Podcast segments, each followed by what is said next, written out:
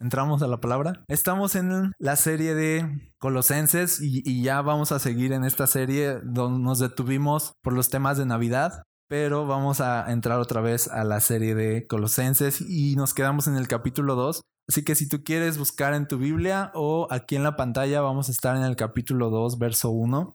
Dice la palabra, quiero que sepan, está hablando el apóstol Pablo desde la cárcel. Dice, quiero que sepan cuánta angustia he sufrido por ustedes y por la iglesia de la Odisea y por muchos otros creyentes que nunca me conocieron personalmente. Quiero que ellos cobren ánimo y estén bien unidos en fuertes lazos de amor. Quiero que tengan la plena confianza de que entienden el misterioso plan de Dios que es Cristo mismo en él están escondidos todos los tesoros de la sabiduría y el conocimiento. Les digo esto a ustedes para que nadie los engañe con argumentos ingeniosos, pues si bien estoy lejos, mi corazón está con ustedes. Y me alegro de que viven como deben hacerlo y de que su fe en Cristo se mantiene firme. Empieza Pablo diciendo que está sufriendo y ha sufrido muchas angustias, dice, por la iglesia. Ha sufrido mucho. Pablo estaba luchando y en otra versión dice así como de, quiero que sepan cuánto he contendido, cuánto he peleado, cuánto he luchado por ustedes y porque ustedes estén completos en su fe. Fíjense cómo el, el verso 2 habla de esto, o sea, de que dice, quiero que tengan, que cobren ánimo, que estén bien unidos en fuertes lazos de amor, que tengan la confianza de que entienden el misterioso plan de Dios que es Cristo mismo. O sea, que sepan que Jesús es todo en sus vidas. He, he, luchado mucho, dice, para que estas realidades de la fe en Jesús sean algo que pese en sus vidas.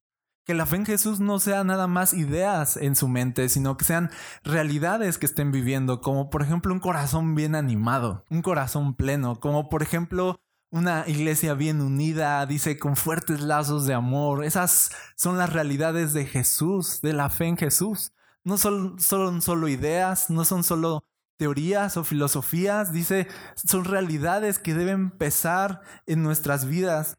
Pablo luchaba y, había ya tenido varias angustias en su vida para que la realidad de Jesús fuera presente y pesada en su vida. Y él está así como de, quiero que entiendan que, en Cristo, leí hasta el verso 4, ya no No, verso 4 dice, les digo esto a ustedes para que nadie los engañe con argumentos ingeniosos, pues si bien, así lo leí, ya me acordé.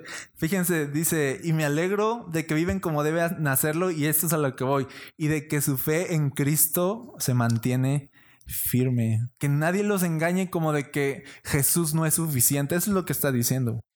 Que nadie les diga que aparte de Jesús necesitan algo más.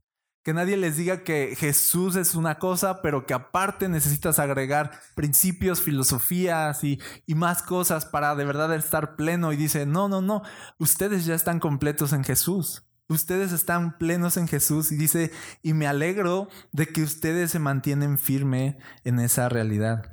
Entonces Cristo es todo. Algo que nos dice la Biblia una y otra vez aquí es, Cristo es todo. Manténganse firmes en Él, alégrense en Él, no en otra cosa. O sea, nos alegramos por muchas cosas, pero que tu alegría siempre esté fundada en Jesús, alégrense en Jesús, porque Jesús es todo. Por ejemplo, descansen en Jesús, lo hablábamos ahorita. Descansen en Jesús, oren a Él, confíen en Él dependan de Él, acudan a Él, obtengan todo lo que necesitan de Él. Eso es ver a Jesús como nuestro todo. O sea, necesito algo, voy a Jesús. Tengo, tengo temor, voy a Jesús. Estoy cargado, voy a Jesús. Estoy triste, voy a Jesús. Siento que no la armo en la vida, voy a Jesús. Voy a Jesús, voy a Jesús una y otra vez. Y, Pablo dice, estoy bien contento de que sean personas que van a Jesús cuando se saben incompletos. Estoy bien contento de que no, y dice, y tengan cuidado de no dejarse llevar por otras cosas que les digan, ok, te sientes así, mm, mira, te voy a enseñar. Y a veces tomamos a Jesús como la base de nuestra fe, a lo mejor nada más como un decorativo, pero en realidad agregamos muchas otras cosas y muchos otros principios para decir, si tú haces esto, si tú logras esto, si tú piensas así, si tú logras cambiar tu mentalidad en este sentido, entonces tú vas a lograr cierta plenitud. No funciona así. No, el cristianismo se trata no de principios, se trata de una persona. Nuestra fe no se trata de, de, filosofías huecas, como dice aquí, se trata de un Dios que se hizo hombre y vino a la tierra para salvarnos, murió en una cruz y resucitó. Y de eso se trata nuestra fe, de una persona que vino a salvarnos y que hoy vive en nosotros. Esa es la vida cristiana. Y dice Pablo, no se muevan de ahí, no se muevan de Jesús, no se dejen engañar. Jesús es todo. Pero fíjate algo, para que la realidad de Jesús pese en nuestra vida, va a haber enemigos en, el camino. Va a haber procesos que pasaremos, va a haber trayectos que tendremos que recorrer. Pablo por eso les está diciendo, quiero que sepan, por así decirlo, quiero que sepan que he recorrido un trayecto nada fácil, pero todo este trayecto ha sido para poder ver la realidad de Jesús en mi vida y en sus vidas. Dice, quiero que sepan que no es fácil. Quiero que sepan todo lo que he sufrido. A veces, como cristianos, pensamos que lo mejor para dar a conocer a Jesús es que nadie sepa cuánto batallamos. Que nadie sepa, que crean que, o sea, la armamos bien, bien, bien chido parejito, ¿no? Que, que crean que el entusiasmo que tenemos es gratis. O sea, de que me levanto así como la cenicienta, abro mis ventanas así, ¿no? Y de pronto los animales, o sea, se me suben al hombro y ya está, o sea, ya está la alegría ahí, ¿no? Gratis. Y, y dice Pablo, no, yo quiero que sepan que no es fácil dar a conocer a Jesús no es engañar a la gente. ¿Sí? No es así de cómo, y, yo sé que lo hacemos a lo mejor en buen plan, así, pero de que siempre queremos decir que estamos bendecidos y que estamos con todo. Y Pablo dice así de, ¿cómo estás, Pablo? No, quiero que sepas que no ha sido fácil, que ha sido un trayecto difícil. Quiero que sepas que he sufrido un montón, pero que desde ahí he aprendido a ver a Jesús. Y quiero que sepas que Jesús no me ha dejado esa es la idea. Dar a conocer a Jesús no es engañar a la gente de que esta es la vida más parejita. Este es el trayecto más fácil. No, este hasta, hasta se ríen unos, ¿no? Así de... no espanten tampoco a la gente. O sea... Pero sí dice, o sea, quiero que sepan que hay procesos. Quiero que sepan que hay trayectos que hay que recorrer. Quiero que sepan eso. Y este mensaje yo le puse Dios contigo en los trayectos. La vida cristiana no se trata nada más de, de, destinos, así de, ya llegué acá, estoy bien, ya llegué acá, estoy bien, aquí voy a ver a Dios, cuando llegue allá, ya voy a ver a Dios. Cuando me pase esto, entonces ahora sí veré la bondad de Dios. Cuando se solucione esto, entonces ahora sí voy a alabar a Dios, sino la vida cristiana es de Dios conmigo mientras llego a donde voy. Dios conmigo mientras llego al propósito que Él ha destinado para mí, para mi familia. Dios conmigo, Dios conmigo en, los momentos difíciles, Dios conmigo en los trayectos. No es Dios de, de, vaya, va a estar difícil todo esto, yo te alcanzo allá, tú síguele caminando. No, Dios está contigo en los trayectos. Dios está contigo en los procesos. Entonces Pablo dice, quiero que tengan ánimo, quiero que estén bien unidos en amor y quiero que estén completos en su entendimiento de Jesús. Y estas son cosas buenas para disfrutar. Y, yo sí te preguntara, ¿quieres estas cosas en tu vida? Ok, sí, ok, vamos a contender. Vamos a atravesar trayectos y procesos difíciles. No esperes victorias en tu vida sin tener batallas. No se puede. No esperes victorias en tu vida sin atravesar pruebas. Algo que vemos aquí es que la fe tiene enemigos. El, el, gozo tiene enemigos. La paz tiene enemigos. No sé, la duda, por ejemplo, es un enemigo. El desaliento es un enemigo, el miedo es un enemigo. Dice aquí Pablo, los eh, argumentos falsos o las filosofías huecas son un enemigo. Y a menudo nos vamos a hallar contendiendo con estos enemigos, contendiendo con la duda, contendiendo con el desaliento, contendiendo con el miedo. ¿Para qué? Para que lleguemos a experimentar a Jesús y la plenitud que hay en Jesús. Así que la vida de fe es una batalla.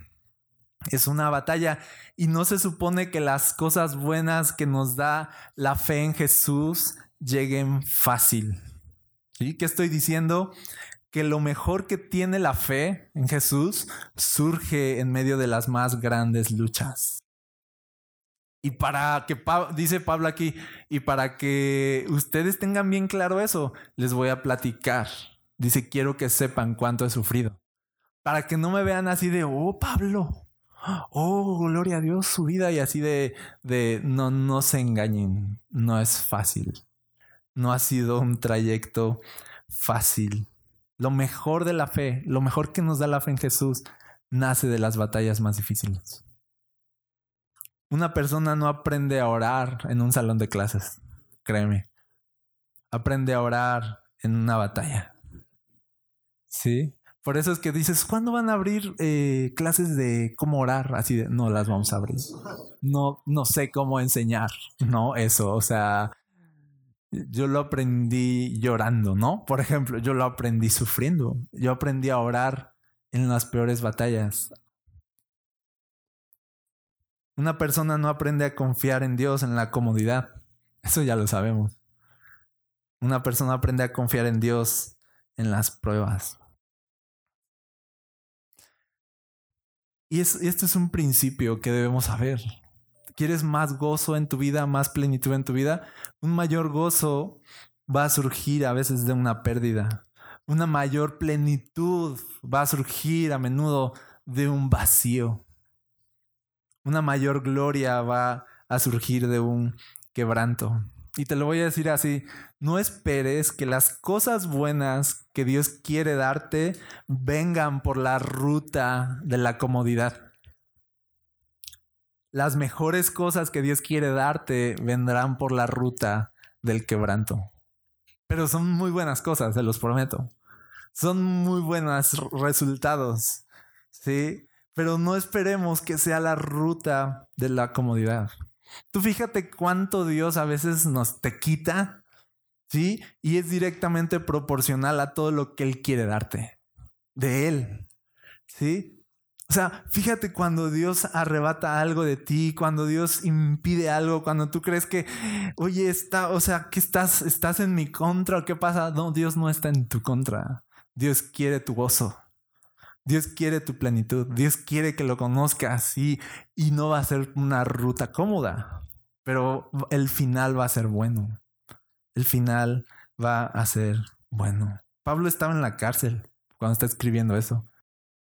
Y esa era su vida y esa era su realidad, estar en la cárcel. Y, y pienso que desde la cárcel, ayer pensaba esto de Pablo, o sea, de Pablo eh, escribe gran parte del Nuevo Testamento en la cárcel. Pablo llegó a ser la mejor versión de un preso. De verdad le sacó jugo a eso. ¿Sí o no? Estamos predicando de cosas que él escribió aquí en el 2020 en Jalapa, Veracruz, al lado de la USB. Algo que él escribió en su peor momento, en su, en su peor prueba, en medio de una vida, en medio de cadenas en medio de cárceles, en medio de azotes, en medio de sufrimiento. Sí, y parecía como de, hey, le estás arrebatando a Pablo su vida, ¿no? En vez, o sea, libéralo y úsalo para tu gloria y así de, y tú te das cuenta de, no, cuanto más Dios le quitó, más Dios le dio. Y más de Dios se pudo ver a través de su vida. Y sus cadenas no significaron sino un mayor peso de la gloria de Dios en su vida. Y es como que, no sé, me imaginaba como una lámpara, ¿no? Y, y que, como si Jesús fuera una lámpara, o sea, que Jesús es la luz, y que, y que entonces tú puedes estar en la peor oscuridad y, ya estás en la oscuridad y dices, a ver, voy a probar mi lámpara desde aquí, a ver qué pasa, cuánto alumbra, a ver qué alcance tiene Jesús desde aquí y así de, sí, o sea, es un gran alcance. Ahí es en las pruebas y en la oscuridad es donde tú puedes probar la bondad de Jesús y su amor y su alcance. Ahí es cuando de verdad se nota y de verdad se ve todo lo que Jesús puede ser en tu vida. Y yo creo que Pablo descubrió eso. Y él decía, y él se jactaba ya de sus cadenas y se jactaba de su debilidad y decía, estar preso ha significado más para el reino de Dios. Estar sufriendo ha significado más para la gloria de Dios. Cuanto más he perdido, más he ganado. Y, y, entonces Pablo llegó a ser este hombre que dice así de, para mí el vivir es Cristo y el morir es ganar.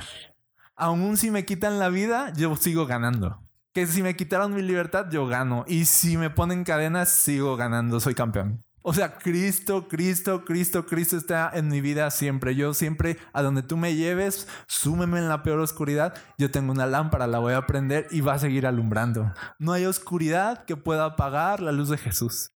No hay oscuridad que pueda apagar el propósito de Dios. ¿sí? Y, y Dios va a hacer brillar su luz en nuestras vidas en la peor oscuridad. Amén. ¿Sí lo crees? Ahora, hay un salmo que nos gusta mucho, el Salmo 23. Y no, no se los voy a arruinar el salmo. O sea, es así de, les voy a decir algo para que ya no les guste tanto. No, no. Es muy bonito el Salmo 23. La verdad es el Salmo 23. Y quiero leerte nada más un momento y recordar un poco de esto, de cómo Dios está con nosotros en los trayectos. Así como estuvo con Pablo en la cárcel. El Señor es mi pastor tengo todo lo que necesito. En verdes prados me deja descansar, me conduce junto a arroyos tranquilos, Él renueva mis fuerzas, me guía por sendas correctas y así da honra a su nombre. Sí, hasta ahí es bastante padre, es muy padre. Y luego viene un contraste así bien denso. El verso 4 dice, aun cuando yo pase por el valle más oscuro, no temeré porque tú estás a mi lado. Tu vara y tu callado me protegen y me confortan. Me preparas un banquete en presencia de mis enemigos. Y dices, pasamos de los de los caminos confortables, de los verdes pastos, de aquí de me haces descansar y así parece pasamos de esos de esos caminos confortables a las peores oscuridades y tormentos, así de un momento a otro. Y el Salmo no dice, el Señor es mi pastor, me lleva siempre por caminos fáciles y confortables. Él nunca permitiría que yo tuviera que atravesar caminos difíciles porque me ama. No, no dice eso, dice, el Señor es mi pastor en la luz, el Señor es mi pastor en la oscuridad. El Señor es mi, mi pastor cuando todo va bien, el Señor es mi pastor cuando todo va mal. Y en el, Reina Valera me gusta que usa la palabra aunque ande en valle de sombra y de muerte. Dios es mi pastor, aunque. Dios no va a dejar de brillar en los trayectos difíciles. Dios no va a evitarnos los trayectos difíciles, sino que Dios va a estar con nosotros en los trayectos difíciles, en los aunques. Jesús nos va a acompañar en los viajes, Jesús nos va a acompañar en los procesos, Jesús nos va a acompañar en las pruebas, en las guerras y se va a hacer presente en nuestros trayectos. Dice, me preparas un banquete en presencia de mis enemigos. Wow. Te sientas conmigo a comer mientras a mi alrededor me quieren matar. Y tú así de, bueno, mientras todos te quieren matar y tus enemigos están aquí y estás en un valle de sombra de muerte, vamos a comer. ¿Sí me explicó? Y, prepara un banquete y así de, aquí estoy contigo, no te preocupes. Y dice él, dice David, aunque yo esté entonces en esos trayectos difíciles, yo no voy a tener miedo porque Él está conmigo. Porque su amor está ahí. ¿Sabes algo que, que no sé si has notado?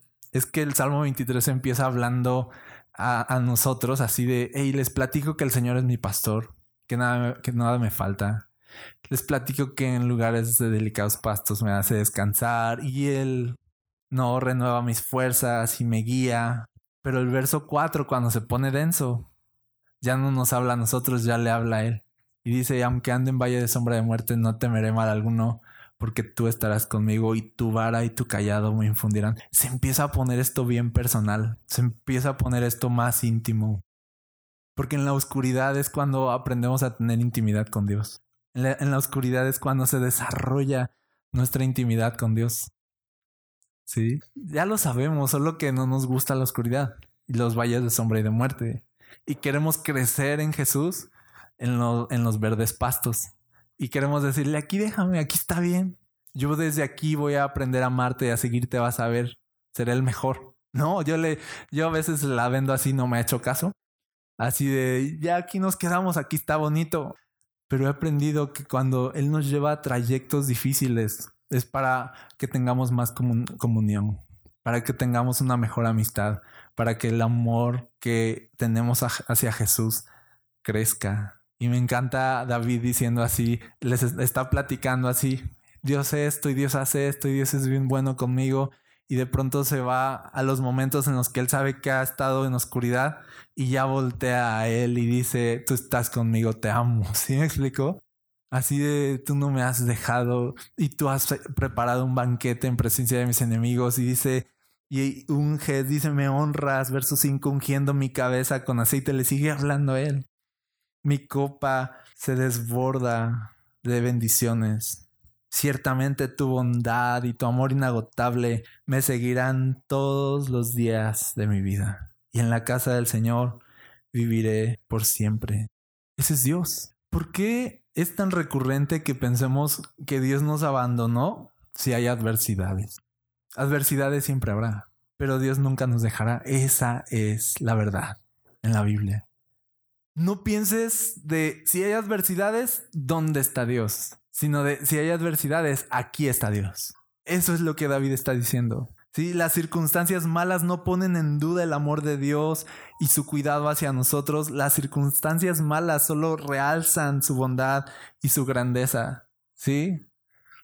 No pongas en duda de, de, ah, Dios me abandonó, ah, Dios me dejó. Te voy a decir algo, algo que tú puedes, o sea, si has creído en Jesús, tú puedes agarrar esto para toda tu vida, hasta el día de tu muerte y poder decir, Dios nunca me va a dejar, Dios está conmigo. Dios está conmigo. Aunque ande en valle de sombra de muerte, Dios está conmigo.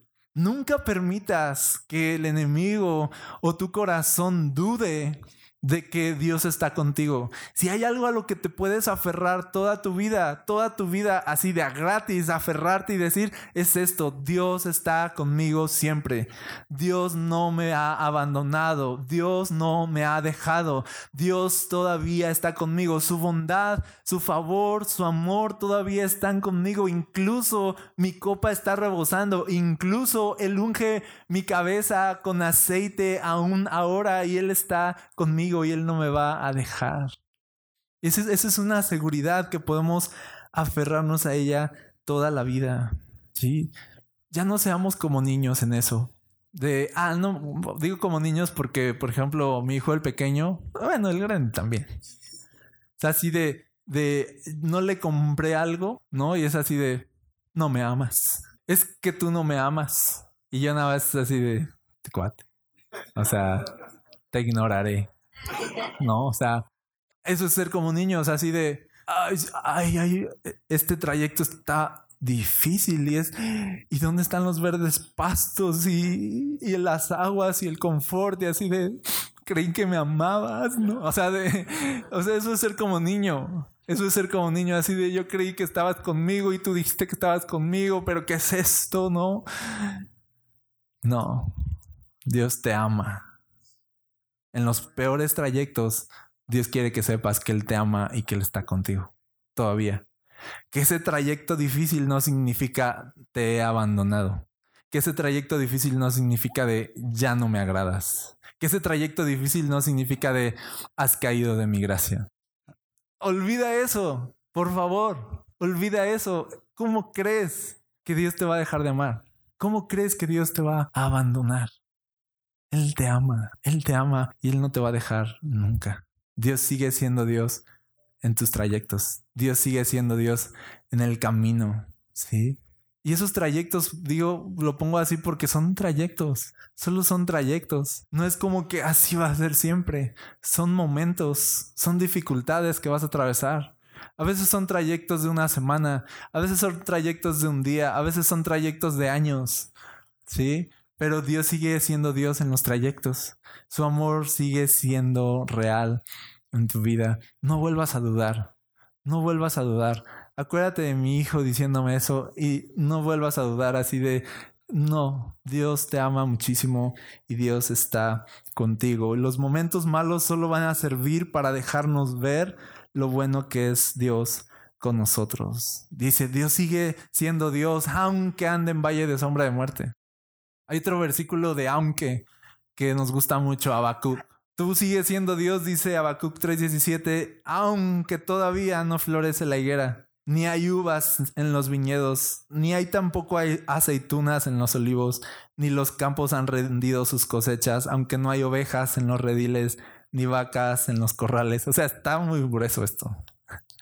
O sea, dice, tú sigues siendo Dios, aunque no hay nada visible que yo pueda decir, por qué esto y por qué lo otro y por qué hay vacas y por qué hay este eh, está floreciendo la higuera y hay uvas en los viñedos y, entonces yo digo gloria a Dios gloria a Dios por esto y gloria a Dios por esto o sea dice aunque no haya nada de esto y nada no haya nada visible que yo pueda decir claro que Dios está conmigo porque esto y fíjate porque aquello dice aunque no haya nada aunque yo no te pueda presentar pruebas ni pueda presentarle pruebas a mi corazón de la bondad de Dios, yo sé que Dios es muy bueno y que está conmigo.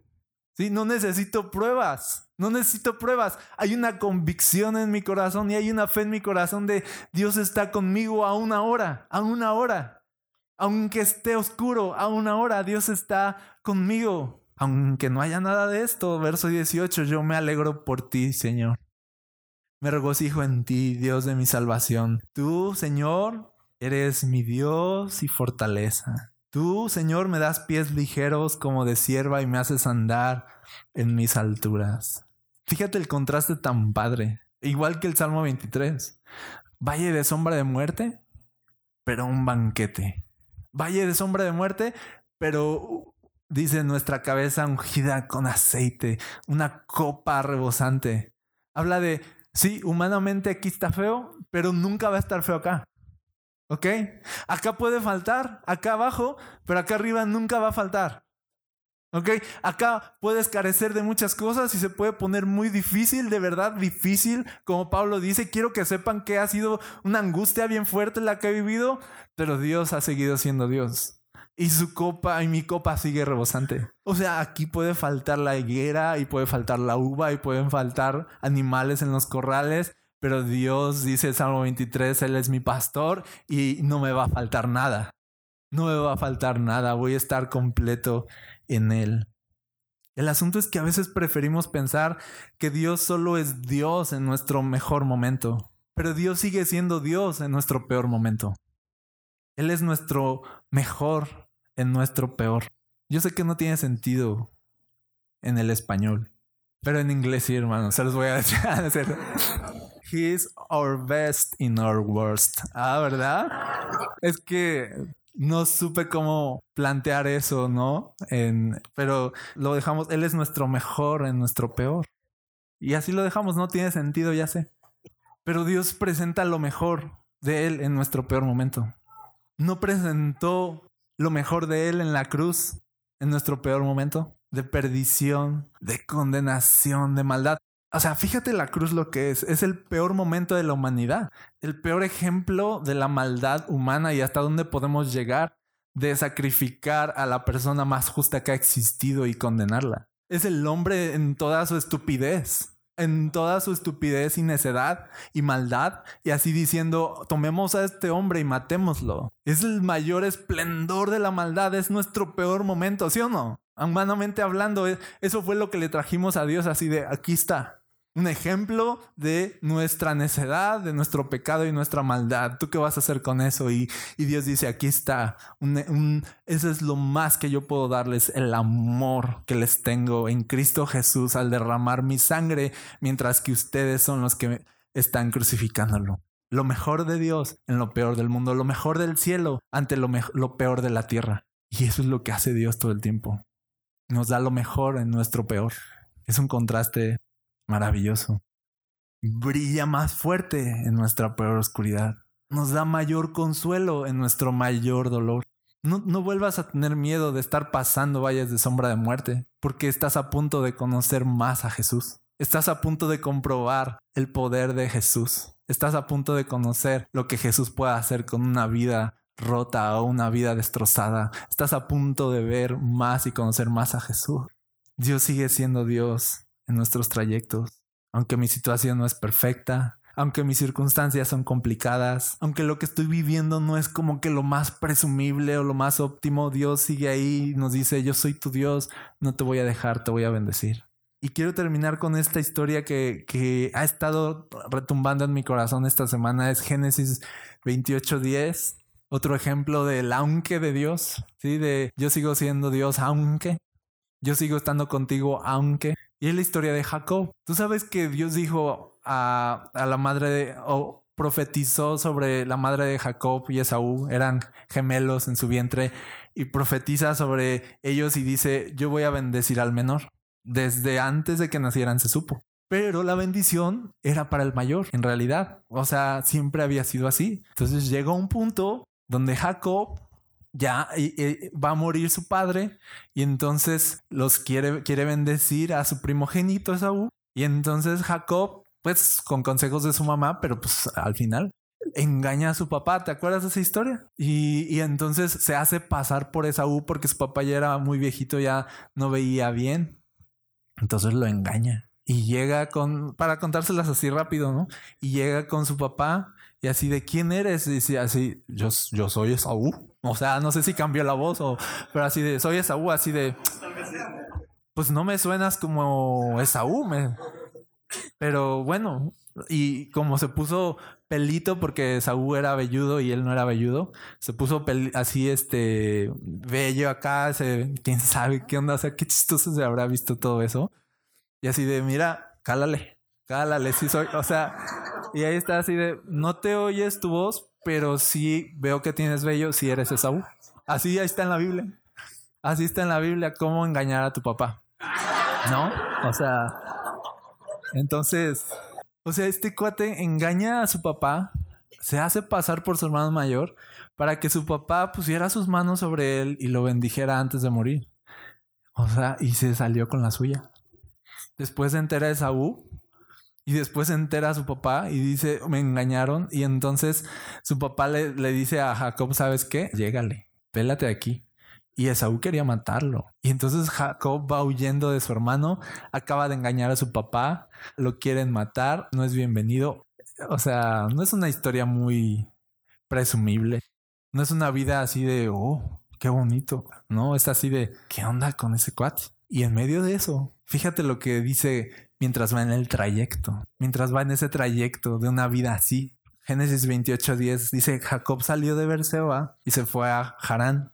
Al llegar a cierto lugar, se quedó allí a pasar la noche porque el sol ya se había puesto. Tomó una de las piedras de aquel lugar y la puso como cabecera y allí se acostó para dormir. Entonces tuvo un sueño en el que veía una escalera apoyada en la tierra y cuyo extremo tocaba el cielo y veía que los ángeles de Dios subían y bajaban por ella.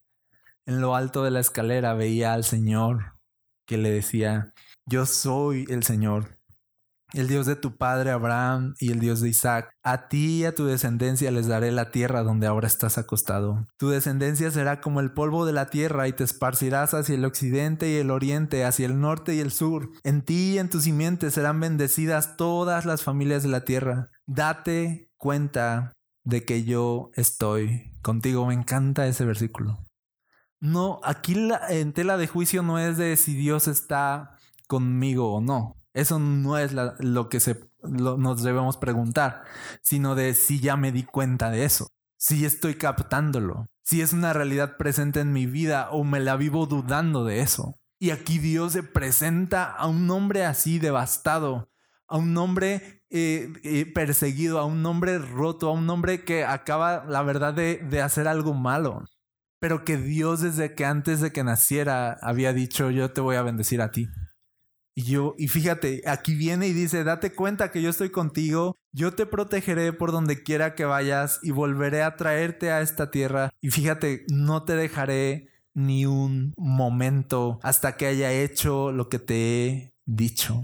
Dios le está diciendo en todo este trayecto que vas a ir ida y regreso, yo voy a estar contigo. Dice, y ni un momento te voy a dejar. Y, puedes saber que yo voy a estar contigo y que te voy a bendecir. Y Dios está determinado a bendecirnos, tú no vas a poder evitarlo. La, bondad de Dios a veces es ahí persiguiéndonos, es ahí detrás de nosotros, muy a pesar de nosotros es por eso que a veces es bien padre darse cuenta de cómo así de, hey, no, son, no soy gran cosa, hey, mi vida no es gran cosa, ¿Y, ¿Y, por qué te me apareces en un sueño? ¿Por qué me dejas ver tu gloria en un sueño? ¿Por qué me dices estas cosas? Y dice, porque yo soy tu Dios y te voy a bendecir y porque estoy determinado a hacer lo que yo he dicho que voy a hacer contigo y no te voy a dejar ningún momento. Porque la vida cristiana no se trata de nosotros, se trata de Dios. No se trata de la determinación de nosotros, sino de lo determinado que está Dios para hacer y cumplir todo lo que Él quiere hacer en nuestra vida. No se trata de nosotros, se trata de Él. Y entonces, quiero decirte algo hoy. Dios va a estar contigo en el trayecto y no te va a dejar. Ningún momento. ¿Sí? Quiero que salgamos de este lugar así de y, nunca jamás, nunca jamás volvamos a dudar de que si Dios va a estar conmigo o no. Porque es muy claro en la Biblia, una y otra vez de, hey, voy a estar con ustedes, quiero que lo sepan y se den cuenta. ¿No te has dado cuenta que estoy contigo? Nos diría Dios. Así de que no te he demostrado una y otra vez que no te ha abandonado. ¿Qué no nos ha demostrado Dios que Él es bien bueno con nosotros? Que no tenemos suficientes pruebas así como de, a ver, en este momento difícil, ah, sí, él estuvo ahí. Y en este otro, nada, también sí. Ah, pero en este, ah, no, sí, no, sí, la verdad sí. Y todo el tiempo tendríamos que voltear atrás y decir la verdad, aunque en ese momento me quejé, aunque en ese momento dudé, aunque en ese momento lloré y pataleé, la verdad es que hoy me doy cuenta que Dios estuvo en todo el trayecto conmigo, que Él no me dejó ni un momento, ni un momento. Y Jesús antes de ascender a los cielos y que va a dejar solos a estos cuates, ¿no? Y se sienten ellos así de, ¿y qué vamos a hacer? Y les dice así de, no los dejaré huérfanos. Voy a venir a ustedes. Y les dice, y yo estaré con ustedes todos los días hasta el fin del mundo. Qué promesa. Todos los días. Todos los días dice. Y en mis peores días, en tus peores días. No es así de, estaré con ustedes cuando ustedes me demuestren que son dignos de que esté con ustedes. ¿No? Estaré con ustedes si yo veo que su desempeño, o sea, no es así de, no, yo ya lo decidí. Así como decidí bendecir a Jacob, aunque este cuate engañó a su papá y todo, de todas maneras yo lo voy a bendecir. No se trata de que Dios premia la maldad o Dios premia el pecado o Dios premia los errores, sino que se trata de que Dios está lleno de gracia en nuestro pecado, está lleno de gracia en nuestros errores, está lleno de amor en nuestros fracasos. No se trata de que no le importe lo que hicimos, pero se trata de que entendamos que su amor es más grande que todo el peso de nuestro pecado. Y eso es el Evangelio, esa es la cruz. Su amor fue más grande que todo el peso de nuestra maldad. Y Pablo aquí dice, yo he sufrido he pasado un trayecto difícil, pero todo esto ha servido para que Jesús sea más notorio en mi vida. Y uno podría decir, ¿puedes usar mi vida aún así con cadenas? ¿Aún así con cárceles? Así de, ¿de verdad todavía te sirvo de algo aquí en la cárcel? Y así de, oh, vas a ver que sí, enciende tu lámpara. Sí, enciende tu lámpara. Ahí, ahí la, y la enciendes y así de, ah, Jesús está aquí, sigue aquí, puede hacer cosas increíbles en mis cadenas. Algunos pensamos así de, ¿aún te fijas en mí? O sea, ¿aún te fijas en mí después de esto? ¿Aún me consideras eso que dijiste de que me amabas, me ibas a bendecir, sigue en pie? ¿No? Con esto que he pasado o acabo de pasar un caos en mi vida o acabo de pasar un caos en mi familia, aún te vas a fijar en mí y yo veo Génesis 28 que dice la Biblia así. Porque lo que yo determiné hacer, lo voy a hacer. Y no lo voy a, y no te voy a dejar hasta haber cumplido lo que yo he determinado hacer en tu vida. ¿Sí lo crees? Estás en una prueba, Ok, felicidades. Es una oportunidad de ver a Dios ahí. cada momento de oscuridad es un momento de probar tu lámpara, de probar la bondad de Jesús de una forma nueva y maravillosa. Dios es fiel y Dios va a estar con nosotros siempre. Amén.